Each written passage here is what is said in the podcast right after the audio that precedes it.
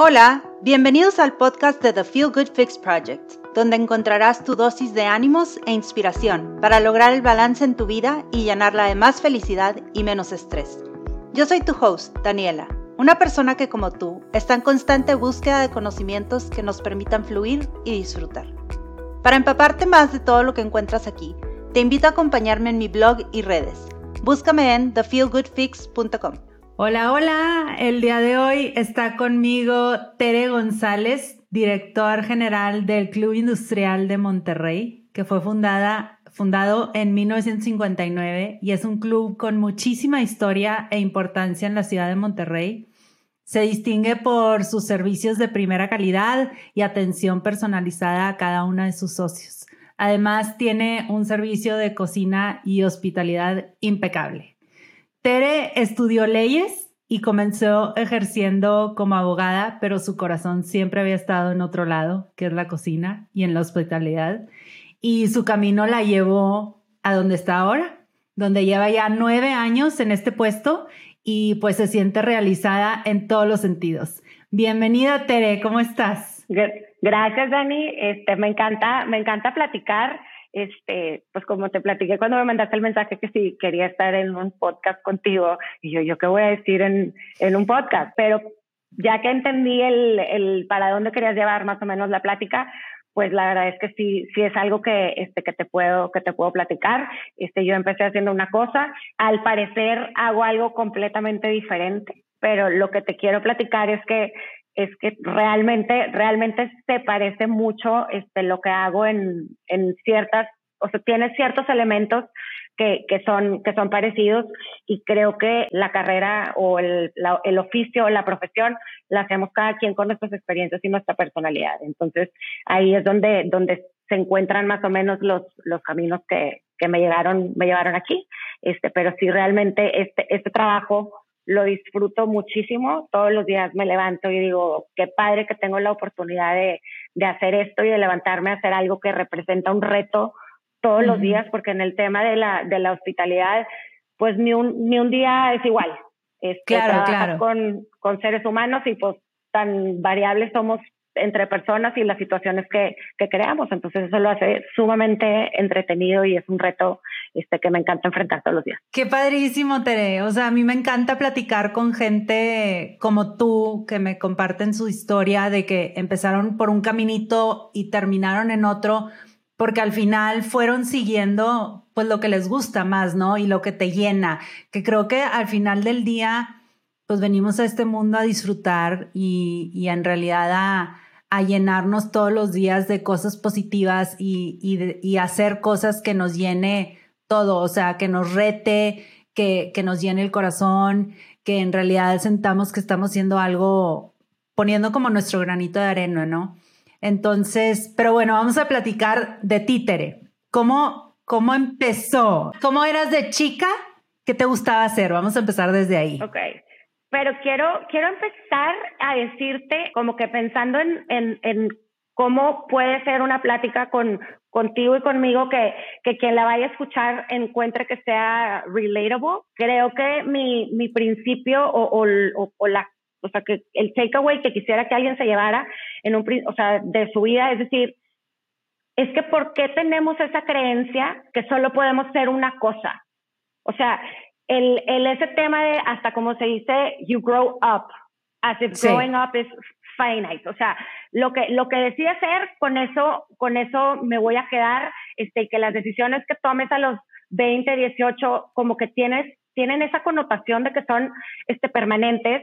Oye, vivimos un lifespan de 90 años y, y, y en nuestra generación, o sea, la tuya y la mía, nos va a tocar vivir este, un health span mucho más, mucho más amplio que las generaciones este, antes, antes que nosotros. Entonces, el que te puedas cambiar, pues claro que te puedes cambiar. O sea, no somos una sola cosa, somos una, somos capítulos en, en nuestras vidas. Yo tuve la chance de, de hacer, de, de hacer dos profesiones, de hacer dos cosas que las gocé. Pero el, o sea, la elección de, de, o sea, cualquier decisión que tomes en tu vida, y que eso fue lo que me hizo este, cambiarme, pues nada es permanente, nada es para siempre. Entonces, este, pues mi historia empieza eh, cuando yo empecé a estudiar carrera, este, a los 18 años, digo, no sé si tú, pero yo fui así como que yo gocé la escuela, gocé la, o sea, gocé la prepa, o sea, muy, este, vivir en el, en el momento. La verdad es que siempre me gustó estudiar, no fui brillante, pero, pero pues me gustaba la escuela, o sea, y me metía este, todo tipo de actividades y tal. Entonces tenía como que muchos, muchos intereses. Obviamente sabía que era malísima para las matemáticas y todo el tema numérico, entonces todo lo de esta administración pues no estaba en la mesa para mí, entonces me puse a ver, bueno, pues carreras este, humanidades, ¿qué son humanidades? Entonces, este, me gustaba mucho yo cochita a mis 17 años, porque cuando yo estaba en prepa, la prepa era de dos años, y yo me gradué de prepa a los 17. Entonces, este, pues ya sabes, te mandaban tus papás y veías y el, o sea, ¿qué, qué, opciones había. Total, la que más me latió este, fue Relaciones Internacionales. Yo en ese tiempo vivía en la Ciudad de México y entré a la Ibero a estudiar Relaciones Internacionales porque se me hacía bruto, porque todo internacional y se oía súper padre. Claro que no sabía, o sea, no sabía qué hacían esa gente.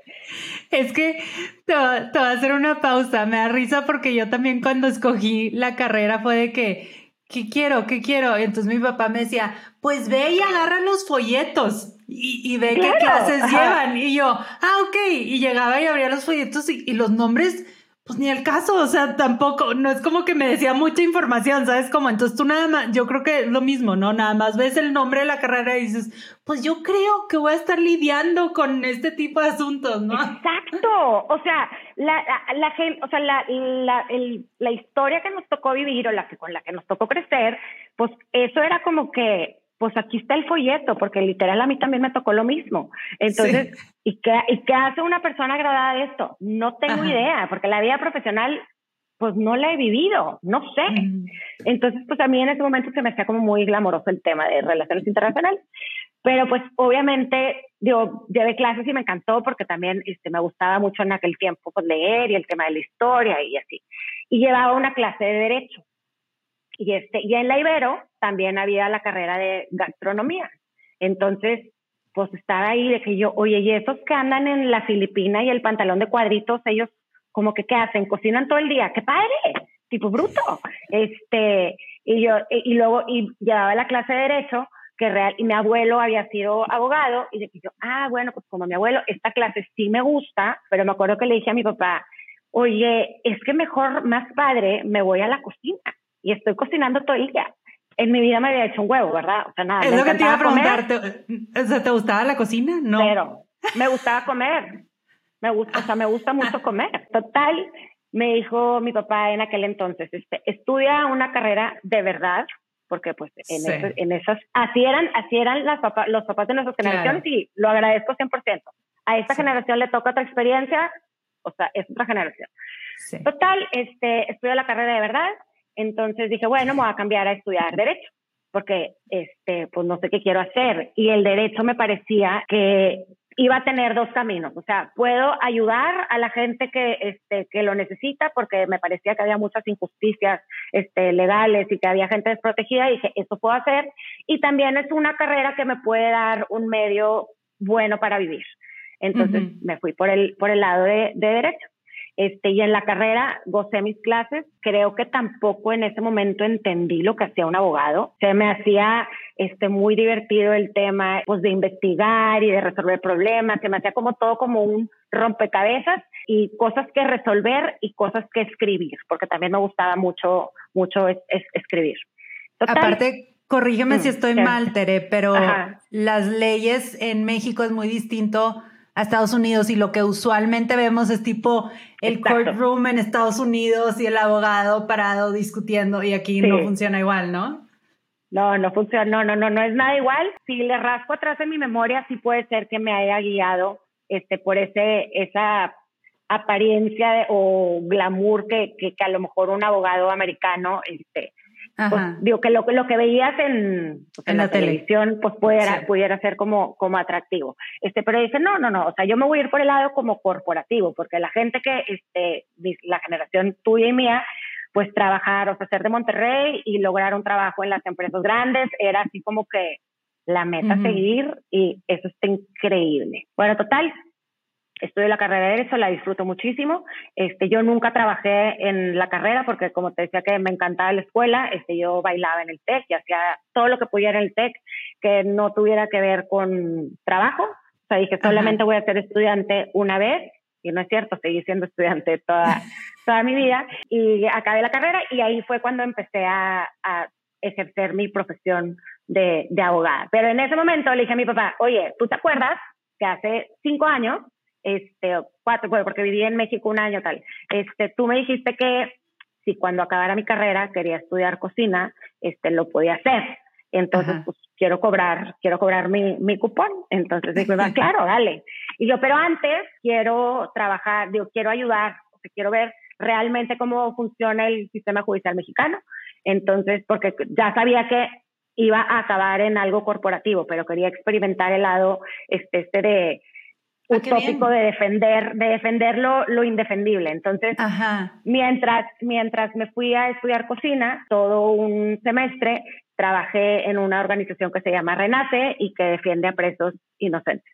Entonces, este, pues ya estaba yo recién graduada, ajá, recién graduada y la verdad es que pues no sabía nada, pero, pero pues yo lo quería, o sea, lo quería vivir y quería pues hacer la diferencia en la vida de algunas personas o nada más con, conocer lo que, pues la realidad con la que, vivimos, con la que vivimos, porque pues ahí sí fue, una realidad súper cruda de venir de estar en el TEC y este, todo, todo, todo funciona y todo está bonito, pero pues te das cuenta que hay todo este México este injusto y un sistema judicial que no funciona y que se queda la gente atrapada en el camino y tal. Entonces hice eso, la verdad sí fue muy, pues el corazón se te hace pasita de que realmente les quieres ayudar y rebasa las capacidades humanas. Entonces, este, digo, sí lo, lo disfruté muchísimo, fue, o sea, entendí lo que era un, un juicio penal, conocí, conocí el penal, conocí los juzgados, este, hablaba con los, con los presos, este, con las familias, y pues sí fue un reality check que en ese momento fue, fue muy valioso en mi, en mi desarrollo personal más que, más que profesional. Después de ahí me fui, me fui a estudiar cocina, estudié cocina como 10 meses, este, me fui a París, al Cordon Bleu, pero en algún momento mi papá me dice, oye, ¿y todavía quieres estudiar maestría de Derecho? Y yo, sí, obviamente, o sea, mi maestría, o sea, yo quiero seguir estudiando. Entonces me dice, no, pues, o sea, ya regrésate y ponte a producir, porque, pues, este, o sea, vivir de estudiante completo, pues, se, oye, muy bonito y, y, y, qué padre, pero pues, si quieres seguirle, pues, literal, se te acabó el 20. este, y ya, total, eso, eso fue en el 2000, o sea, tipo late, o sea, otoño del 2000, entré a trabajar a, a, FEMSA, que era lo que te decía hace rato, que, pues que era así como que lo que todo el mundo quería. Entonces yo sentía que profesionalmente, o sea, ya estoy en la empresa grande de Monterrey, en un puesto abogada corporativa, este, me encanta, tipo, ya, ya, ya lo logré. Pero luego estuve ahí cinco años, este fue, o sea, una, una experiencia súper enriquecedora, pero quizás para las nuevas generaciones, este, pues es todo lo que ahorita, o sea, es, es, en mi generación era lo máximo. Y aprendí muchísimo de, de estructura, de cómo se hacen las cosas, de lo que es trabajar en una empresa con, este, pues como muy patriarcal en ese sentido, que la empresa cuida de ti, tienes tu desarrollo, este, tienes tus evaluaciones, es como muy, muy estructurada. Y para mí eso funcionaba porque yo sí soy una persona, bueno, era en ese momento una persona muy estructurada y necesitaba esa estructura. Entonces esa experiencia fue 100% valiosa. Mis jefes ahora, yo mis jefes de aquel entonces acabaron siendo, digo, son socios del club y me los vuelvo a topar en, en la vida. Entonces todo es parte de como de, de la evolución y del del beneficio y del placer de vivir en una ciudad como, como Monterrey.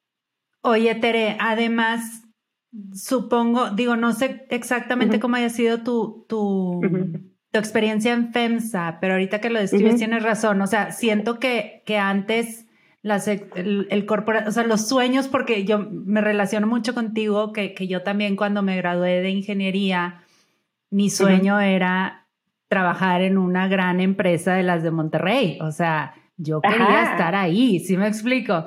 Y yo entré a Cemex bueno, no a Cemex, a, Neoris de, de consultoría, ah, consultoría. pero estaba físicamente trabajaba en Cemex. Y, y, era lo máximo, pero sí siento que ahorita, o sea, esas friegas y esa, esas cargas de trabajo y ese ritmo y, y ese estilo, si tienes, o sea, me llamó la atención ahorita que dijiste que para las generaciones de nosotros era lo máximo y era lo que conocíamos. O sea, no había otra opción. Entonces, sí siento que ahorita teniendo tantas opciones, que a lo mejor hubiéramos elegido otra cosa o, a lo mejor no. O sea, yo también como tú lo volteo a ver como una experiencia increíble. En ese momento en mi vida fue algo padrísimo, no tenía nada más que hacer más que trabajar. Sí me explico, como que estaba feliz, o sea, fue, fue una experiencia súper padre, pero sí me llama la atención eso que dices, que como que bueno, para ese momento en nuestras vidas y esas generaciones fue algo padre y ahorita quién es que sabe. Sí es cierto, exacto, o sea, si tú te regresas, o sea, en ese momento en verdad sentías ya, o sea, I, I, did it. O sea, me pongo mi suit y me voy y me voy a trabajar. O sea, era y, realmente se me hace bien padre haber tenido tenido esa, esa esa experiencia. O sea, te le echaste la bolsa. O sea, es parte de tu de tu existir y creo que es parte del, de la ética de trabajo que nuestra generación podemos dejarle a la generación que sigue, o sea, porque pues no nada más somos aislados nosotros solos y, y se te olvida que hay gente grande y gente más chica, o sea, es parte de tu, como de tu, de, de tu experiencia y en el caminar profesional que, que puedas, que podemos hacer, que dejarles, dejarles eso. Entonces, bueno, mi siguiente capítulo, después de estar en FEMSA cinco años, este, yo quería, este, también creo que en nuestras generaciones era como que querías y era un logro importante el tener una maestría.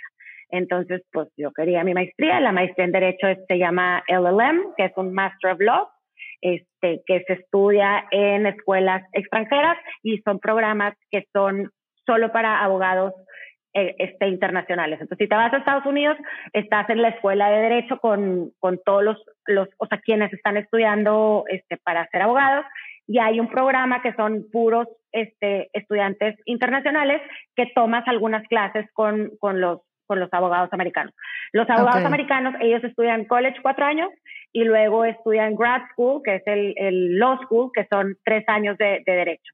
Entonces, no es como nosotros, que yo estudié derecho desde mi primer semestre. Eh, allá es, es, un, es un programa, es un graduate degree. Entonces, bueno, pues me fui a, la maestría y también así yo muy estructurada que soy, este, yo quería que fuera una escuela en Ciudad Grande y que estuviera en, este, en el ranking en top 10.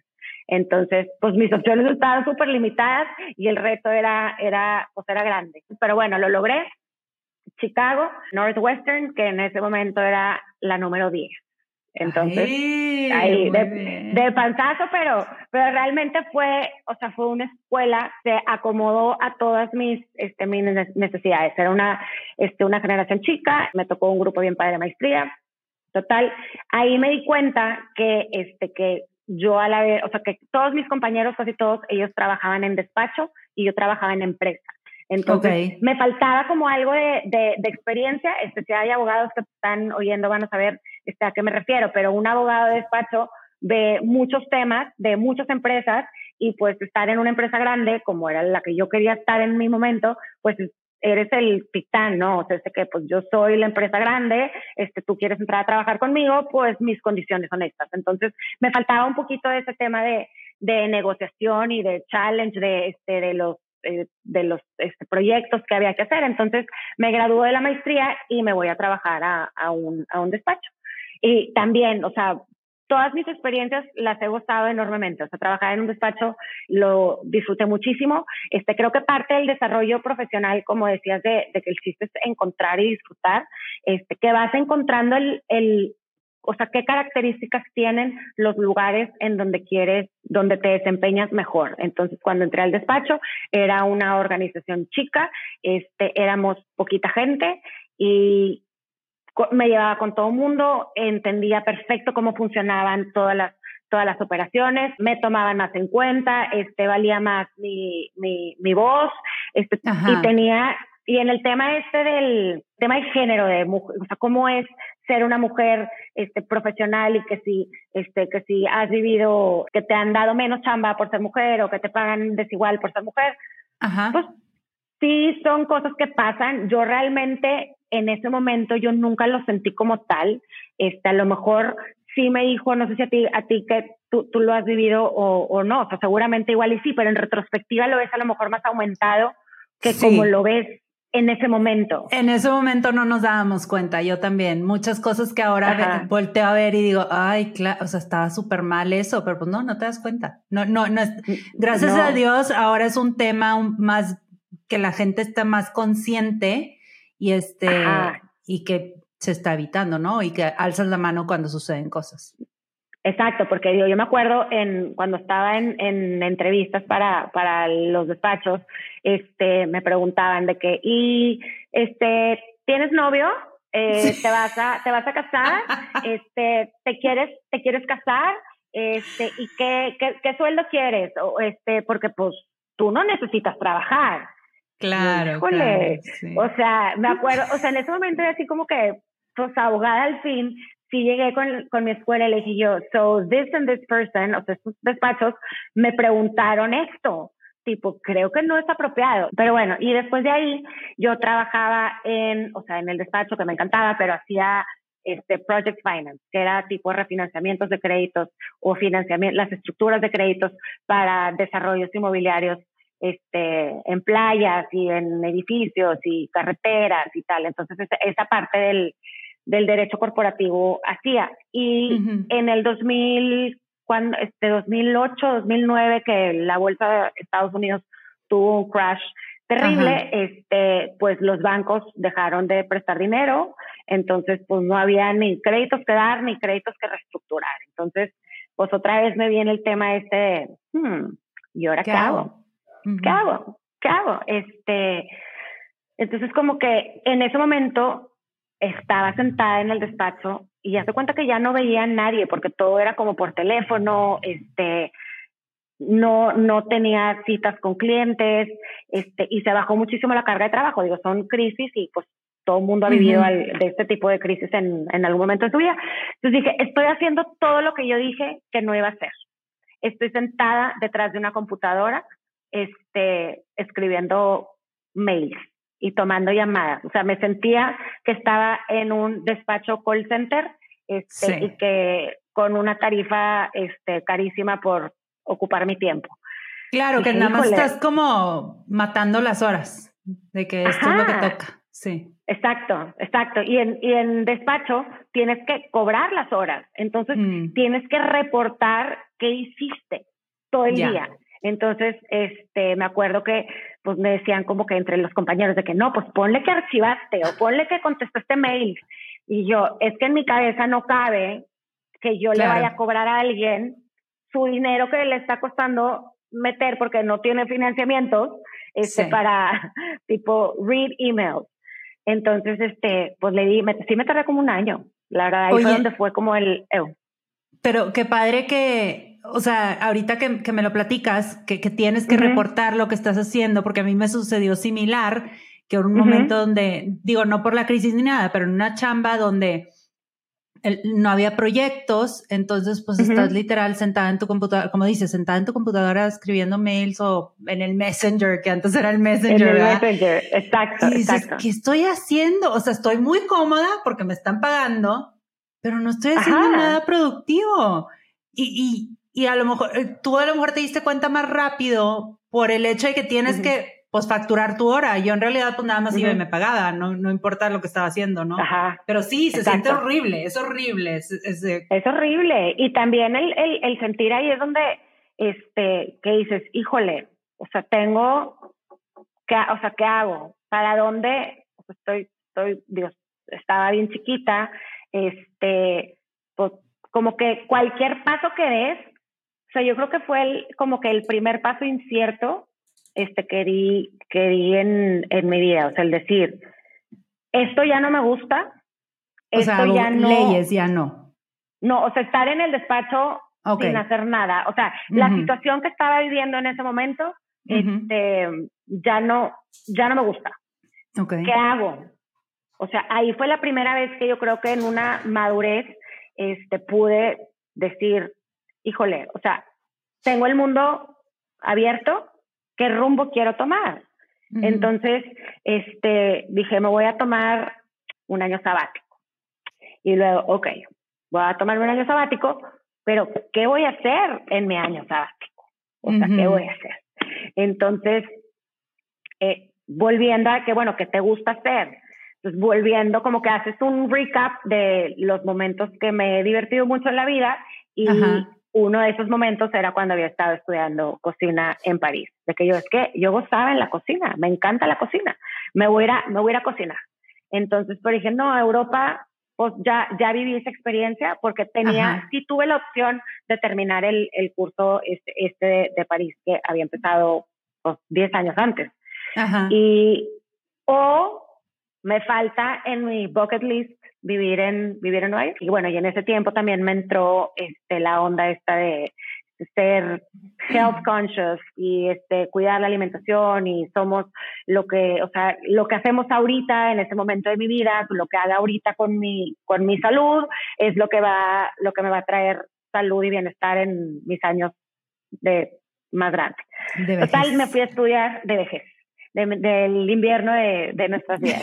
Entonces encontré, encontré una escuela que, este, que era cocina naturista y tenía un, este, una connotación de, de salud y, bienestar. O sea, es tipo como comer saludable y aprender a hacer, o sea, el tema no nada más cocina saludable, sino un tema gastronómico saludable y aparte tenía muchas clases teóricas de, de, este, de cocina y estar en la cocina y, y tal. Estudié ese, ese programa y en ese, o sea, como parte del, del programa de, de Health, este, ¿cómo se llama? Certified Natural Chef. Este, así se llamaba el degree que te daba. Tenías que trabajar en, en restaurantes. Entonces, iba a la escuela y luego me iba a trabajar al restaurante. Y la, lo gocé enormemente. O sea, se me hacía súper divertido pero dije, híjole, creo que no soy tan buena cocinera, pero me encanta, es que es que es una vida bien pesada. Este, y, y para, o sea, digo, tienes que estar como súper buena, o si no, empezar desde mero, desde mero abajo, o sea, desde ser este, cocinera en línea, que la verdad es que son talentos enormes y es una dedicación y una vocación de verdad, o sea, hoy lo veo, hoy lo veo, el cocinero en línea es una, es una friega y, y, tiene, tiene que tener muchas, muchas herramientas, tanto técnicas como, como personales. Pero bueno, entonces este, estuve, estuve trabajando en cocinas, me gradué de, de, mi, de la escuela y si te acuerdas que en ese tiempo, 2010-2011, este Monterrey estaba súper feo por el tema de inseguridad. Sí. Entonces, este, dije, híjole, pues me regreso, tengo visa de estudiante, ¿qué tanto la puedo extender? Este, ¿Qué tanto puedo, qué tanto, qué tanto puedo hacer? Y cuánto más me alcanza para, para pasar el tiempo aquí.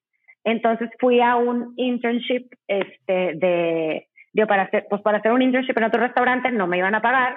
Pero lo que te digo que nunca se te olvida que la profesión y a mí nunca se me olvida que soy, que soy abogada.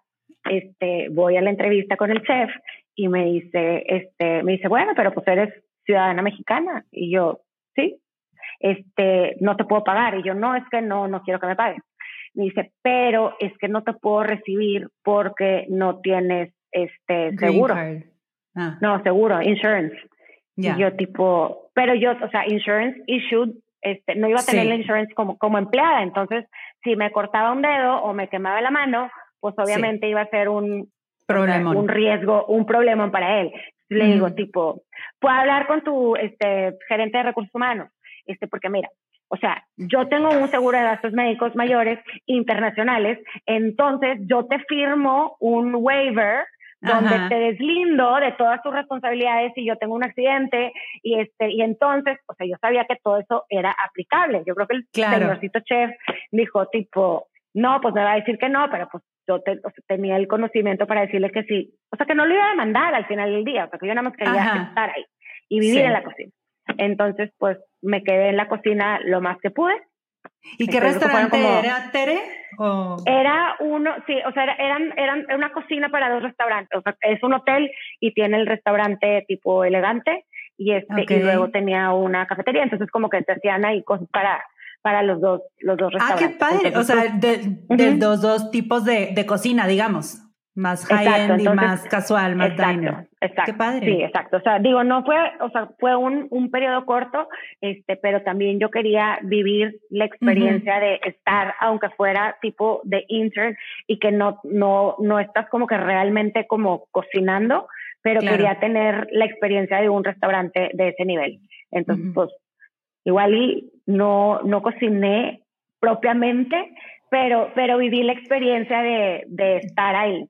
Claro, o sea, todo lo que es eso, o sea, te lo pueden platicar, pero el, tú el estar ahí físicamente dentro de la cocina día a día, pues, o sea, seguro te llevaste muchísimos conocimientos que aplicas. Exacto, Todo, exacto. O sea, al día de hoy, este, esa experiencia fue, fue positiva.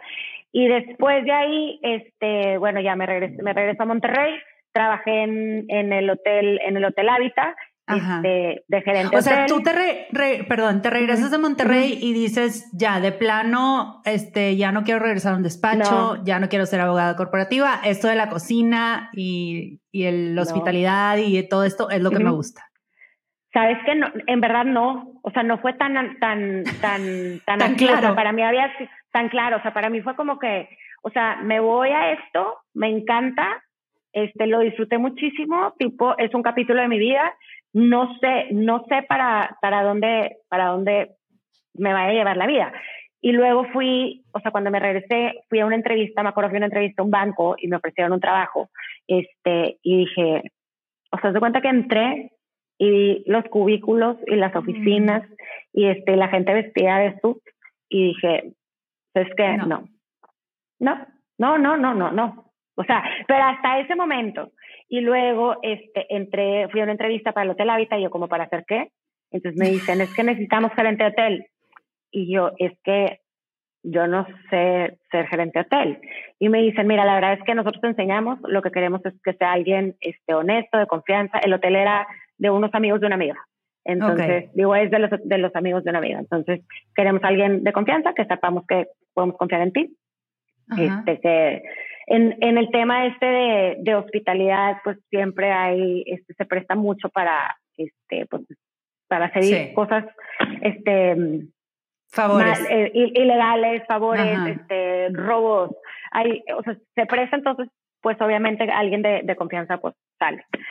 Y estuve ahí dos años, este, pagué mis dues, o sea, en, en cuerpo, en cuerpo y alma, o sea, vivía en el hotel y como quiera pasaban cosas. Este, un día platicando con un amigo me, me dice, es que tú todavía no has entendido este, que tu trabajo es resolver problemas. O sea, tú crees que un día vas a llegar y todo tu día va a estar resuelto. Y me dice, dicen, no, es cuestión de perspectiva. Tú te tienes que levantar todos los días y decir, ¿qué problemas me tocan resolver hoy? Entonces, al, al cambiar de ese chip y hoy, 10 años después, te, te, lo cuento, es porque, porque así es, o sea, porque yo pues quisiera platicarte y decirte que, que la vida no tiene, yo que un negocio así no tiene problemas, o que un día va a llegar y como a lo mejor tipo alguien que es un ingeniero y tiene una línea de producción, le echa a andar y funciona y entra y está este el el operador haciendo las cosas tal como las tiene que hacer y el resultado siempre va a ser idéntico. En, en servicio no. En servicio hay muchas variables este, emocionales y personales que, que, que lo cambian. Eso es lo que te iba a decir, Tere, como que es un, es un, es una industria, una chamba que, que es más de personas. O sea, no son, no son robots, no son, no es un producto, no es una línea de producción, como dices, son personas que cada quien tiene su personalidad, tiene sus emociones, tiene su carácter, tiene su todo, sus gustos, y pues te vas a topar con, me imagino que... De todo, no, y eso que dices así tal cual, o sea, son personas, pero personas de los dos lados. claro, claro. ajá, o sea, personas que crean el servicio en vivo y que esa persona trae su personalidad, su creencia, su cultura, y la persona que recibe el servicio que también trae su emoción, su gusto, su percepción, su, todo. Entonces, pues las variables son infinitas, infinitas.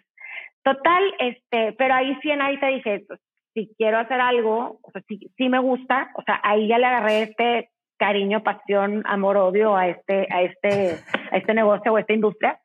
Este, y de ahí, un día, o sea, yo estaba muy feliz, digo, teníamos muy problemas normales, pero estaba muy contenta. Me llega un mail y decía, este, estamos de unos headhunters, este, estamos buscando un director para un club social muy importante en Monterrey. ¿Te interesa? Y yo lo leí y dije, ay, si no es el industrial, no, gracias. Cerré la computadora y tipo tal. Me tardé unos días en contestar. Total, ya contesto y le digo, bueno, claro que sí, este, pues me gustaría que me consideraras para la vacante. Y dije, bueno, ahí, me enteraré. Eh, long story short, resulta que sí fue. Este, en ese entonces tenía 36, 36 años. La persona que estaba, sí, estaba, estaba chica, o sea, chica, este, para una organización de, de este tamaño, con mujer, este, chica, la persona que, este, que estaba antes, antes que yo era un austriaco, un, este, que se estaba jubilando a sus 64 años, 63, 64 años. Entonces, y que había estado en el club, creo que 13. Entonces, pues yo llegaba a reemplazar a esta figura de, o sea, así como te, te digo, ¿cómo te lo imaginas? Estoy segura que lo vas a describir tal cual. O sea, esa, esa, o sea, ese liderazgo rudo, frío, este, sumamente estricto, em, de mucha tradición, o sea, hotelero de, de, nacimiento casi, ¿no? O sea, que él había sido este mesero, capitán y había escalado a ser este, gerente de hotel y de gerente de hotel se lo trajeron para acá.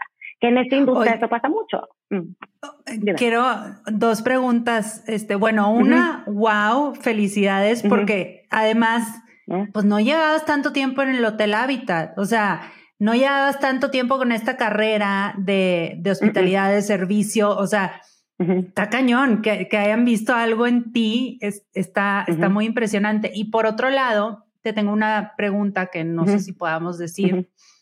¿Cómo se selecciona el director general de, de, de, un club como el Club Industrial? O sea, ¿fue el consejo?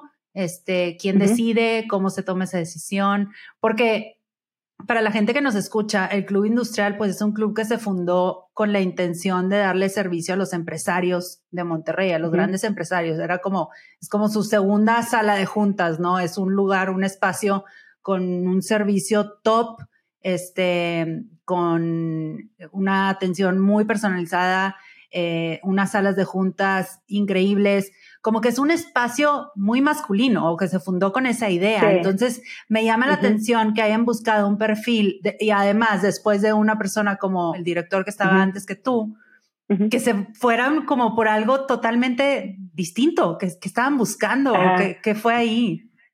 Bueno, este sí lo, lo elige el consejo en, en ese, en ese caso, en ese mm, momento el director avisa con tiempo se dijo, ¿saben qué? Yo ya me quiero retirar, me quiero ir a la playa. Este, entonces les, dio un tiempo y el, el consejo este, sí escoge o contrata a un despacho de, este, de reclutamiento. Este, yo conozco a gente que estaba en el consejo y sí a lo mejor sabían este, que yo, o sea, que dónde estaba yo y que podía ser una buena candidata, sin embargo, se lo delegaron completamente al despacho de reclutamiento, que totalmente lo agradezco, porque si no, si no lo hubieran hecho con esa formalidad, eso que tú dices del, del club es cierto, o sea, el club es, se formó por las grandes o por empresarios de Monterrey y el club ha operado como un reflejo de esas empresas. O sea, lo que hacemos bien en el club es lo que los socios nos han enseñado a hacer. Entonces, pues obviamente es es un tema de hospitalidad, pero con un, este, con un, con tintes muy, muy corporativos, este, con una forma de operar muy, muy, muy corporativa, o sea, muy corporate, como funciona una empresa, una empresa este, de, que, se, que, tenga, que tenga otro giro. Entonces, este, sí escogieron y como los headhunters buscaron, ellos buscaron a gerentes este, de alimentos y bebidas en hoteles grandes, en todo, o sea, en todo México, y a gerentes generales de hoteles chicos. Entonces yo caí en la, en la categoría de gerente general de hoteles chicos y pues estaba aquí al lado, ¿no? Entonces, este, pues fue como una decisión, digo, pues obviamente había gente que tenía, como dices tú, o sea, que tenía muchos más este, credenciales y muchas más habilidades que las que, que las que yo tenía, pero también yo tenía el lado, este, de entender al cliente, o sea, el lado de, de, pues de mi vida profesional previa, digo, porque esto sigue siendo mi vida profesional, mi vida profesional previa, pues yo entendía el ambiente de los, de los socios y entendía cómo funcionan y entiendo sus necesidades y, o sea, como que, como que se juntaban las, ahí los, los, pues las necesidades y requerimientos del, del puesto. O sea, de otra suerte hubieran traído a alguien que era 100% hospitalidad y hotelería, que no hubiera tenido este lado de, de de un corporativo. Del, tema, ajá, de la estructura de saber trabajar con metas, evaluaciones y tal, que eso es lo que, lo que los socios esperan, esperan del club. Y pues sí, eso que dices que tipo, pues que ser mujer, pues la, la, verdad está, está chistoso. O sea, en la, en la plática previa que te decía que, que cómo, cómo se fundó el club y que pues no era un lugar para, para mujeres, este, pues en verdad, en verdad no era. O sea, lo que te decía del, del, del brochure, este, de, de, cómo promocionaron el club en 1961, o sea, cuando se empezó a, a, promocionar.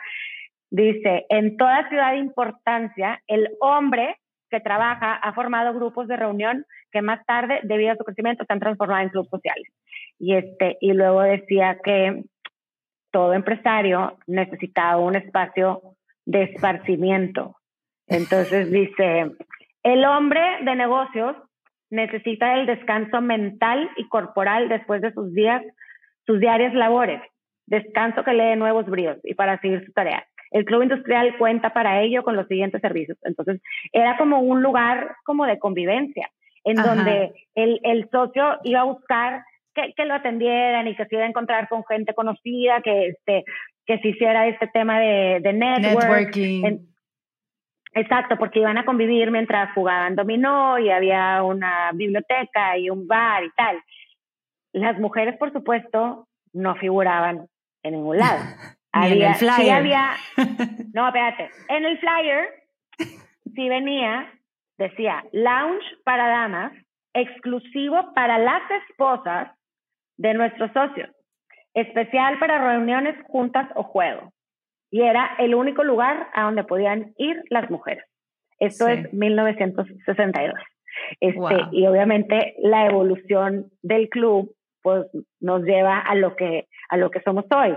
Y la verdad es que a mí muchas veces me han preguntado que si yo había sentido la limitación de que si por ser mujer, este, que si yo había sentido que no había tenido todas las puertas abiertas. Y la verdad es que cero, cero. A mí yo nunca sentí que tenía menos oportunidades, este, menos habilidades, que me merecía menos sueldo, que no subía de puesto porque por el, género. La verdad es que no es algo, o sea, lo que decíamos hace rato, en retrospectiva tal vez sí, pero, pero yo en ese momento que yo me sintiera que es que a mí me faltan oportunidades por ser mujer, no. Y luego pasan cosas, este, pero por factores externos. Y, y pues realmente a mí me da, me da risa, o sea, me tocó una señora en mis nueve años, este, vino a ver, esposa de un socio, este, me vino a ver para la boda de su, de su hijo, entonces ella pidió una cita con el director. Entonces, este, pues llega a mi oficina y sorpresa. Sales tú. Es, es, es directora. Total, ya la recibo, este, platicamos y la señora se me queda viendo así con una cara tipo, ¿y cuánto tiempo tienes trabajando aquí? Y no sé qué. Y me dice, es que eres mujer. Y yo, digo, sí, sí. Y me dice, y este, pues este es un lugar de hombres. Y yo, ah, ¿usted cree, señora? Sí. Y luego me dice, y además, estás chiquita, me dice, estás chiquita. Y yo, pues nada más de estatura, señora.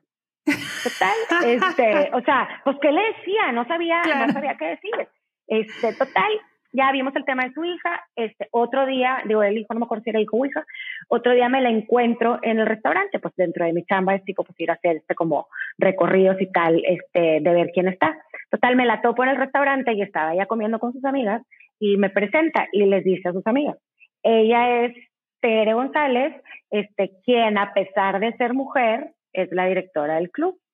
Y yo tipo, le digo, disculpe, o sea, me da mucha pena, pero soy Tere González y con todo y que soy mujer, soy directora del club. O sea, ¿cuál es, cuál es el tema? O sea, o sea, es tema porque la gente lo hace tema. Pero, pero pues nosotros, digo, así, o sea, a mí la verdad son dos episodios en dos años. Este, de repente, digo, no, sí me pasa seguido, este, que voy a algún lado y, digo, trabajo en el club, la gente nunca, nunca asume que puedo ser la directora. Eh, justo, eh, ajá, como que no, no piensan que eres alguien más. O sea, como que, sí. Y, y la verdad es que, como dices, yo creo que muchas veces, o sea, si, si nosotros no nos limitamos no percibimos todos esos comentarios o esas acciones como, como una amenaza. Sin embargo, pues sí existen. Y, gracias a Dios, a lo mejor crecimos en, en, un ambiente donde nuestros papás o nuestras amistades también no nos hacían sentir menos por ser mujeres. Entonces, como, como en, en, el ambiente en donde crecimos no nos hacía sentir menos, pues llegamos con toda seguridad a otros lados. Que seguramente hay discriminación, pero no nos damos cuenta. Y eso, no, claro, y eso, eso la verdad es que si te, si te pone, bueno, yo me, me he puesto a observarlo y sí se lo agradezco a las generaciones que hoy luchan por los derechos, porque al, o sea, lo han hecho más visible hasta en mí, que yo no lo sentía, ahora, ahora ya, ya me doy, ya me doy cuenta. Pero volviendo al tema del, del o sea, del cambio de, de, de, oficio o de, o de, o de profesión, este, yo creo que algo que me, cuando me fui a estudiar cocina, había mucha gente igual que yo. O sea, había mucha gente como que más o menos de mi edad, este, gente que quería emprender su negocio, que tenían este, diferentes este, backgrounds. Entonces, me acuerdo perfecto que había, una clase de cómo hacer tu currículum para pedir chamba de cocinera. Y creo que eso ha marcado mucho mi, mi comodidad o mi satisfacción con el trabajo que tengo actual. O sea, yo no dejo de ser abogada en ningún momento del día ni de la vida. O sea, creo que mi mente este, funciona como abogada. Y creo que eso es otra cosa que a lo mejor si alguien me hubiera dicho en la carrera, ah, para empezar la carrera, me hubiera preocupado menos. Me acuerdo que en el texto decían, el 60% de los graduados se dedica a otra cosa. Y luego ves este tema que, que la gente, o sea, que, que lo, lo oyes mucho mencionar, el, es que nadie te va a preguntar álgebra, y es que nadie te va a preguntar las fechas de, este, de la historia, es que para qué sirve. O sea, la gente, hay una, una, un consenso, creo yo, de que la gente cree que los conocimientos que nos enseñan en la escuela son conocimientos y realmente no son conocimientos. O sea, es como, o sea, el cerebro es un músculo que lo entrenas para trabajar. Entonces, la carrera te enseña a resolver problemas de cierta forma. O sea, si nos ponemos a tú y yo, tú como ingeniera y yo como abogada, a resolver un problema, a lo mejor vamos a llegar a la solución a la misma, pero nuestros caminos van a ser distintos. Entonces, en esa clase del, del, de cómo hacer tu currículum, venía este tema que tenías que poner un, este, un apartado que decía este, transferable skills. O sea, herramientas que puedo transferir a mi, a mi nueva profesión. Entonces, ahí fue cuando, o sea, hice yo como, y lo hago de repente, este, o sea, como haces un inventario de tus habilidades y decir, ¿qué puedo hacer? ¿Qué sé hacer? y cómo esto sirve para esta otra cosa. Entonces, tipo, yo puedo saber este, investigar y puedo este, escribir un contrato, este, y puedo ordenar mis ideas para que este, esto haga sentido. O sea, por ejemplo, el escribir un contrato, cuando tengo una queja de un, de un cliente, de, mm. eso aprendí en el hotel porque en el hotel tenía más quejas, ahorita también tengo, o sea, no es infalible el, el servicio, este, pero, o sea, sé contestar quejas punto por punto y las gano. O sea, es tipo, o sea, muchas veces me contestan, ok, muchas gracias por contestar. tipo, that's it, haz de cuenta. Entonces, como que, bueno, pues, o sea, tengo un pensamiento a veces ordenado, a veces no, pero tengo un pensamiento ordenado, puedo escribir mis ideas este, y puedo negociar el punto que creo que, que, que, vale, que vale la pena. Entonces, digo, si hay alguien que nos está escuchando que estás pensando, es que yo no, yo no, no puedo o este, o tengo esta limitación, pues tienes muchas habilidades. Tienes muchas habilidades, este, solo es como que el pensar y darle un twist en dónde, o sea, identificar la, la habilidad como tal, o sea, sé resolver problemas, sé escribir, sé atender este, relaciones humanas, este, relaciones públicas, em, servicio, porque pues todo eso lo hacía pues de abogada y ahora todas esas habilidades las, las encuadro acá. Es nada más ver cómo las habilidades de cada quien este, las puedes llevar a, a un, a un nuevo oficio. Entonces, eso también puede, puede ser un tema, o sea, que quizás si, si lo estás pensando, pues que no sea una limitante, que no sea una limitante, o sea, sí tienes muchas cosas que aportar, acércate a ver el detalle fino y aléjate un poquito para ver la, el panorama, el panorama más grande, este, para encontrar esas, esas habilidades que pues, todo el mundo las tenemos. Este, en cualquier edad que tengas y en cualquier momento de tu vida, este, te preparan para, para un chapter 2. Me da risa porque a mí también me pasa lo mismo, Tere, que, que habiendo estudiando, estudiado ingeniería y que digo, yo, yo lo que me sucedió al final fue tipo, yo no quiero ser ingeniera, no me gustó, ¿qué es esto? Y chin, la regué, ¿sabes? De que, ¿qué hice? Pero ahorita, looking back, digo, oye, esa carrera me dio muchísima estructura de mente, o sea, mi manera de pensar, mi manera de resolver un problema, mi manera de, de estructurar mis ideas, pues me lo dio todo, todos los estudios. O sea, no sé exactamente qué clase, qué materia, pero de ahí lo saqué. ¿Sí me explico? ajá, exacto. O sea, es tipo, no sé, me acuerdo, y más los ingenieros que decían, es que yo nunca voy a llevar digo, las materias esas electromagnéticas y cosas las que todo el mundo, y en las mates para ingenieros, este que, que todo el mundo me acuerdo que eran muy difíciles, o en, en el caso mío, pues también había cosas este, de materias súper técnicas, de, derecho agrario y cosas raras, pero realmente lo que, lo, que, lo que hace la carrera o lo que hace cualquier trabajo, cualquier oficio, pues es desarrollar el músculo. Digo, yo no, no soy alguien de, de, ir al gimnasio, no me gusta ello, pero es como si la gente que este, hace pesas para que les crezcan los músculos y para estar fuerte físicamente, pues el tener muchos conocimientos te hace fuerte mentalmente y te hace que tu mente sepa resolver este diferentes diferentes temas. Claro. Oye, y también de lo que dijiste ahorita me llamó mucho la atención lo que comentaste que, que cuando estudiaste medicina, no diré medicina, cuando estudiaste chef en Nueva York, que había mucha otra gente igual que tú, que, que habían estudiado una cosa y ahora querían ser chef. Y, y, pensé en la conversación inicial que tuviste con tu papá, que te comentó de que, bueno, primero estudia la carrera de verdad, que yo me acuerdo que mi papá también me dijo eso, porque él decía, es que yo no quiero hacer esto, yo quiero, me acuerdo que, que había una carrera, no sabía qué hacer, la verdad, y nada más estaba inventando, había una carrera que, se, que era diseño de juguetes en Estados Unidos. Ajá. Y yo, papá, ah, yo quiero estudiar esto, ajá, le digo, yo quiero estudiar esto. Dice, sí, claro que sí, tú estudia primero una, igual, una de verdad y luego ya de que te vas a hacer lo que tú quieras. Y ya, ok, súper emocionada. Claro que a, mí no se me presentó la oportunidad de luego hacer lo que yo quería, ¿verdad? Pero me da risa, o sea, como que, y gracias a Dios en las generaciones de ahora, siento que la gente lo ve cada vez menos así, menos de, esta es una de verdad y esta es una, una de, de mentiras, de, de, nada más te estás divirtiendo. No, o sea, el chiste, como comentábamos ahorita, todas las carreras te van a dar herramientas para algo y todo lo que estudies, o sea, no tiene que ser una carrera, pueden ser un chorro de cursos, un chorro de diplomados y te van a dar herramientas para tú salir al mundo y hacer en realidad lo que, lo que te apasiona, ¿no? Exacto, y, y puedes decidir tener dos cosas, o sea, como que algo, por ejemplo, yo sí me daba miedo de este cuando cuando regresé que te decía banco o hotel.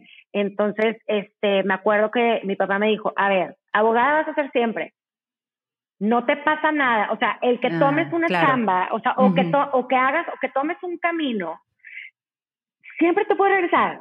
¿Qué es lo peor? O sea, tenemos que pensar en eso. O sea, creo que, que, que, tendemos a pensar que las decisiones son como para siempre súper permanentes. Este, o que una vez que haces un compromiso tipo, ya estoy stuck with life.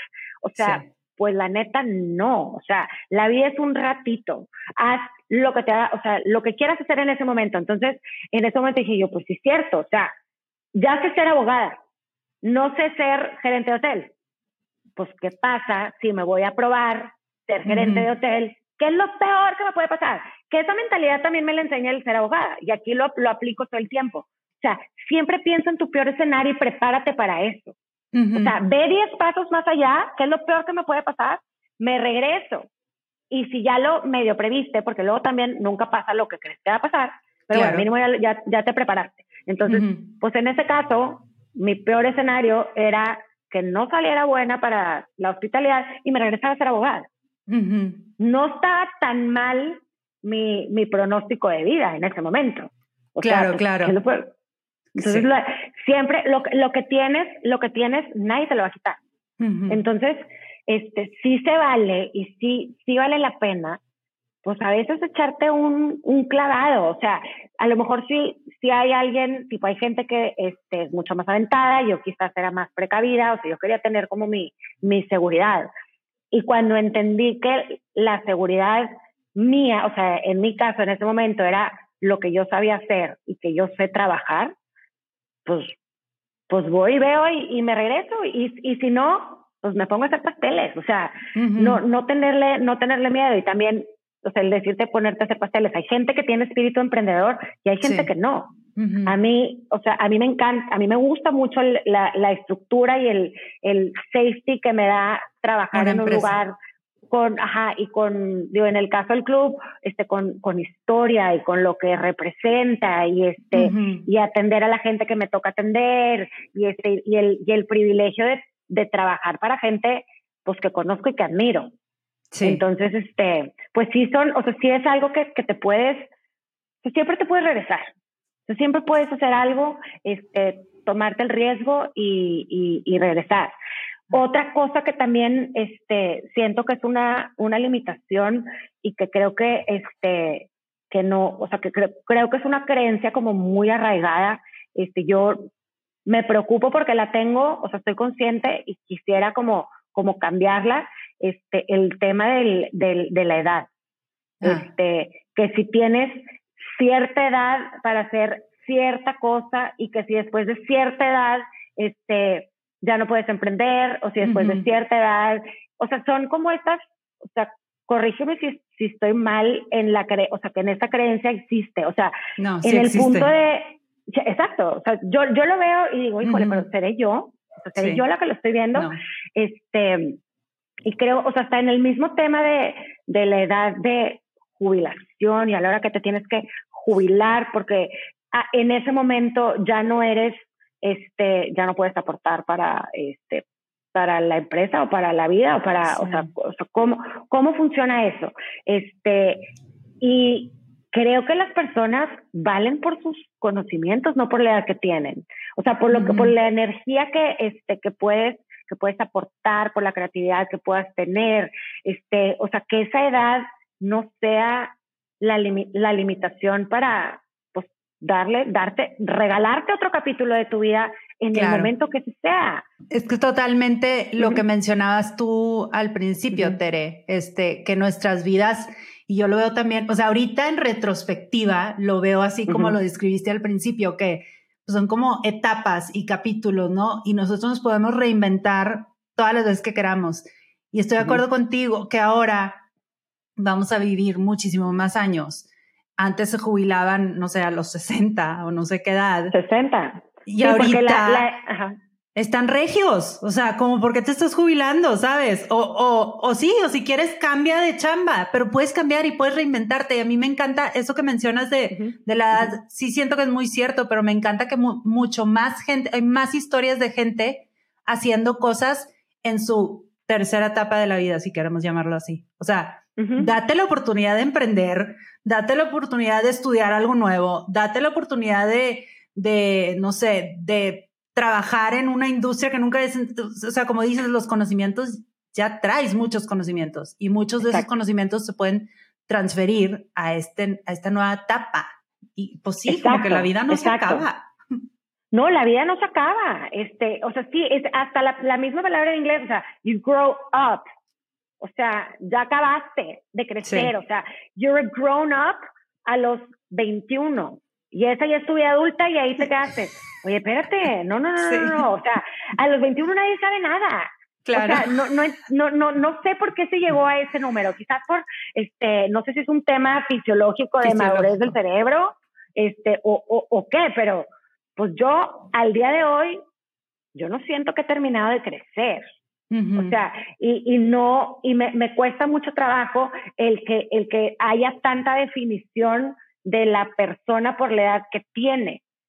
O sea, yo lo veo, yo lo veo, lo veo aquí, hace cuenta, en el tema, digo, a mí me tocó, o sea, un personal que es súper enriquecedor y decir, es que hay mucha gente grande que trabaja en el club. Y yo, es que claro, pero yo quiero al grande y quiero al joven. O sea, en la combinación y en, la, en el intercambio de formas de pensar y de formas de trabajar es lo que nos enriquece a todos.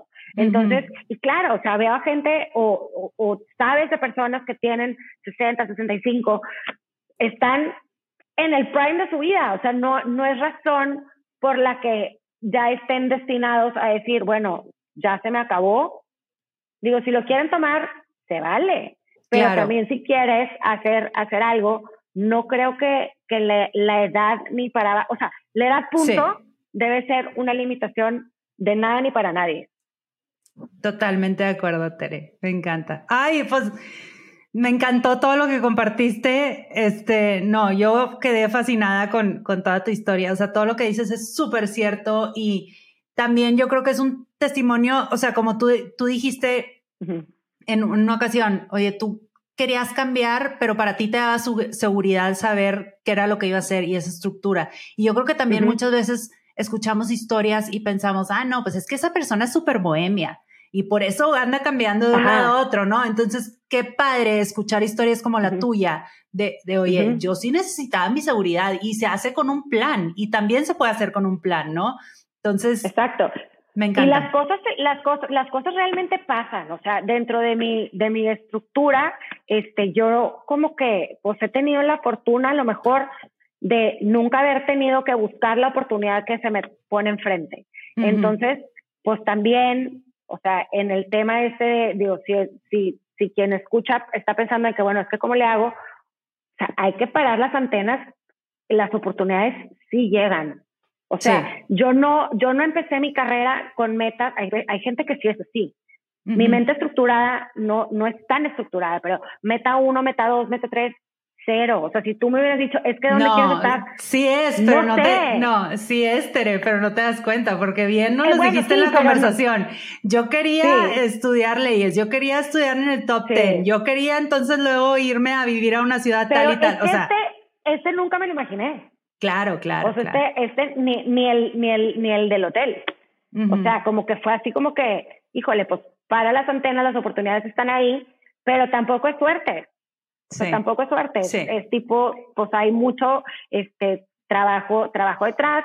Digo, tampoco es así trabajo, o sea, más bien es como de, de presencia, de dedicación, de este actitud, porque la verdad es que, pues, como platicamos hace rato, los problemas no terminan, no, no, no se acaban. Este, y en este, en este negocio que el servicio se crea en vivo, conforme van pasando, este, dependiendo del humor de quien lo provee y de quien lo recibe, está, lo hace, lo hace mil veces este, más, más interesante. Ay, Tere, muchas gracias. Bien divertido. Qué padre. Eso me encanta, me encanta que te estés divirtiendo. Pero antes de irnos y de despedirnos, te quiero hacer cinco preguntas que le hago a todos mis invitados, ¿ok? A ver. Pregunta número uno, ¿qué no puede faltar en tu día? Desayunar, siempre desayuno, no puedo. ¿Qué tienes en el buró a un lado de tu cama? No tengo plumas, este, porque me gusta, soy del, o sea, de, escribir, este, y los libros que, que, estoy, que estoy leyendo, que muchas veces se quedan ahí guardados un, largo, un, un, largo rato, este, y mi, mi iPad me gusta leer, me gusta mucho leer tipo noticias, revistas y este y el, el News Plus es mi mejor amigo. ¿Cómo es tu rutina de la mañana? ¿Tienes rutina? Soy, este, yo creo que te dije que, que, no me puede faltar en mi mañana es desayunar, pero yo creo que a lo que me refiero ahorita que me preguntas de rutina de la mañana es que yo necesito una rutina de mañana lenta. Okay. Sí soy morning person, Este, estoy de, es mi mejor este, hora de, para concentrarme, pero sí me levanto a las seis y media de la mañana todos los días y este llevo a trabajar a las diez y cuarto. slow morning. Oigan, sí, eso es slow morning. O sea, a mí no, no me gusta salir corriendo. Claro. Y si tengo que ir, o sea, si tengo algo muy temprano, o sea, hoy tuve una junta a las ocho y media, Ajá. me levanté a las seis, me hice desayunar, leí el periódico, o sea, sin hacer todo eso, Sí. este... ¿Y qué no- haces, qué haces en el Inter de seis y media a, a la hora a que diez y llegas a la oficina? Leo el periódico, leo, este, leo un ratito, este, a lo mejor este, escucho un podcast o ve- lo veo tipo en YouTube o lo que sea. O sea, como que necesito tener algo más en mi día porque sé que una vez que llego aquí, este, mi cerebro, o sea, se, ajá, o sea, es completamente absorbido ya no tengo tiempo de, de pensar, de pensar en, en otra cosa. Entonces, como que necesito haber tenido ese tiempo este, lento. A veces, o sea, quiero, quiero entrar en ese tema del hábito de la meditación. Lo hago tipo el 10 minutes con, con una aplicación, y, pero no soy muy constante, pero sí, sí ayuda. Y luego ya digo, ya que llego aquí, y mis días muchas veces son muy largos. Entonces tampoco me siento tan mal de, este, de llegar tan tarde. Este, hay días que sí hago el esfuerzo de llegar más temprano porque pues obviamente mucha de la operación es muy temprano, pero ahí le campechaneo. Pero no, o sea, la mayoría del tiempo este, es más o menos a esa hora, pero salgo pues cuando se acabe. Claro, Pero me no, encanta, oye, me divierte, o sea. Pero es que qué importante eso que dices de que si yo ya sé que al llegar a la oficina estoy on, on, on, on, on y ya no tengo Ujú. ningún mo- minuto para mí, pues qué, Ujú. qué importante que te das ese tiempo durante la mañana para hacer esas cosas que, que luego te van a interrumpir, ¿no? Entonces sí, súper importante. Exacto. Y porque en la noche llego y mi energía es otra. Fumigada, claro, sí. Eh, ajá, o sea, en, en la noche mi, es mi winding down, entonces Ujú. este, ya no tengo tanta atención para, para leer o para ver algo, o sea, mi, Ya. mi attention span es, es muy cortito y se va haciendo más cortito conforme pasa el, el día. Y, este, Muy bien. y la verdad, entonces, y, y trabajo mucho también, no tengo que estar el fin de semana, pero Ajá. me gustan mucho los eventos, entonces mis amigas me dicen, y tienes que ir a las bodas, y tienes que ir al restaurante. No, no tengo, quiero. Ahí Ah, está la claro. gran, gran diferencia. O sea, Sí. cuando, pues primero lo primero, hay veces que son este, cosas complicadas que tienes que, que sacrificar, muchas, muchas, este, due o sea, te cuestan más que otras, pero, pero pues si estás convencida de que es lo que tienes que hacer, pues haces. todo Claro, el mundo lo ha hecho en algún momento de su vida, por algo que le gusta. claro. Última serie o película que hayas disfrutado mucho. serie, ay, acabo de empezar a ver una y está, está bien divertida. Este, una de un, es más, llevo dos capítulos y no me acuerdo cómo se llama, de un detective privado en la Ciudad de México en los años 70. ¡Ah! Este, está, ¡Qué divertido! ¿Ya lo ves? No, Está- no, no creo sé cuál es. como- Está súper entretenida. Digo, no sé si tiene un tema político por ahí o no, este, pero creo que está, o sea, se cuenta que es como, ¿viste The Lincoln Lawyer? Que es este, que también de detective Vi la privado? película, pero no. Ajá. Bueno, haz no cuenta serie. que en los 70 en la Ciudad de México. Entonces, está, está, está muy entretenida. Esa la empecé a ver el fin de semana y, y, y me gustó, me gustó mucho. Qué bien. Digo, me, me entretuve, me entretuve. Ajá. No tengo tanto attention span para ver series, pero, pero Ya. sí, me gustó, me gustó. Eh, y última pregunta. ¿Qué libro ha sido un parteaguas en tu vida? Híjole, me entró una, una, una este, época este, medio, digo, más o menos cuando estaba como que medio sin saber qué hacer, este, un libro de una, de una monja budista que se llama Pima Chondron, este, When Things Fall Apart.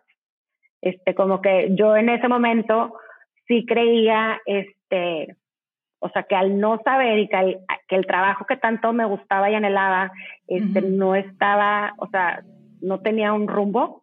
Este, me acuerdo, mi, mi papá me lo regaló, este, y, y lo, lo leí, o sea, o pedazos, pero eso, o sea, me preguntas qué, o sea, como que algo que, Sí, te- sí, que, sí. que me traiga una memoria, este, y, y fue, y fue eso, o sea, como que el decir, oye, haz una pausa, todo, todo, todo tiene, tiene su curso, este, como que el, el, el ver tu vida desde, desde otra perspectiva, o sea, de algo, de una ideología que, que yo en ese momento no, no conocía, este, y pues sí, o sea, fue en un momento, un momento de 2008, por ahí, 2008, 2009. Me han leí. recomendado muchísimo ese libro y ahí lo tengo Ajá. en mi, en mi to be read, porque sí, dicen que es buenísimo, buenísimo. Sí, sí, sí, sí, está padre. Este, y otro, este, que no es un libro como de, o sea, que lees cover to cover, este, que se llama, acaba de salir hace poco el Atlas of the Heart de Brené Brown, este, que muchas veces como que el no saber ponerle nombre a nuestros sentimientos, este, y a nuestras emociones, nos, nos complica mucho la vida y nos abruma mucho. Entonces, si, si le pones nombre a lo, a lo que sientes, este, yo en mi mente esta estructura racional, este, como que sirve, sí, me ha servido mucho de que estoy frustrada o estoy enojada o estoy este, rebasada en, en lo que tengo que hacer. A ver, identifícalo, ponle nombre y move forward. Este, es como, y es como un, luego tiene una serie en HBO, en HBO Max que está buenísima, que es, o sea, se trata de lo mismo y es las mismas emociones y las, se las explica en, en un escenario.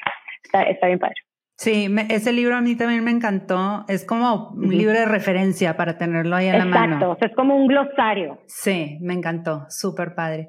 Ay, Tere, pues mil gracias por acompañarnos. No sabes lo que disfruté la plática. Me encantó escucharte, tu historia. Digo, ya te conozco, pero no conocía toda tu trayectoria. todo ese rollo y se me hace padrísimo. Te felicito por todo lo que has logrado. Eh, ella es Tere González, la directora general del Club Industrial. Lo que se les ofrezca, ahí la podrán encontrar.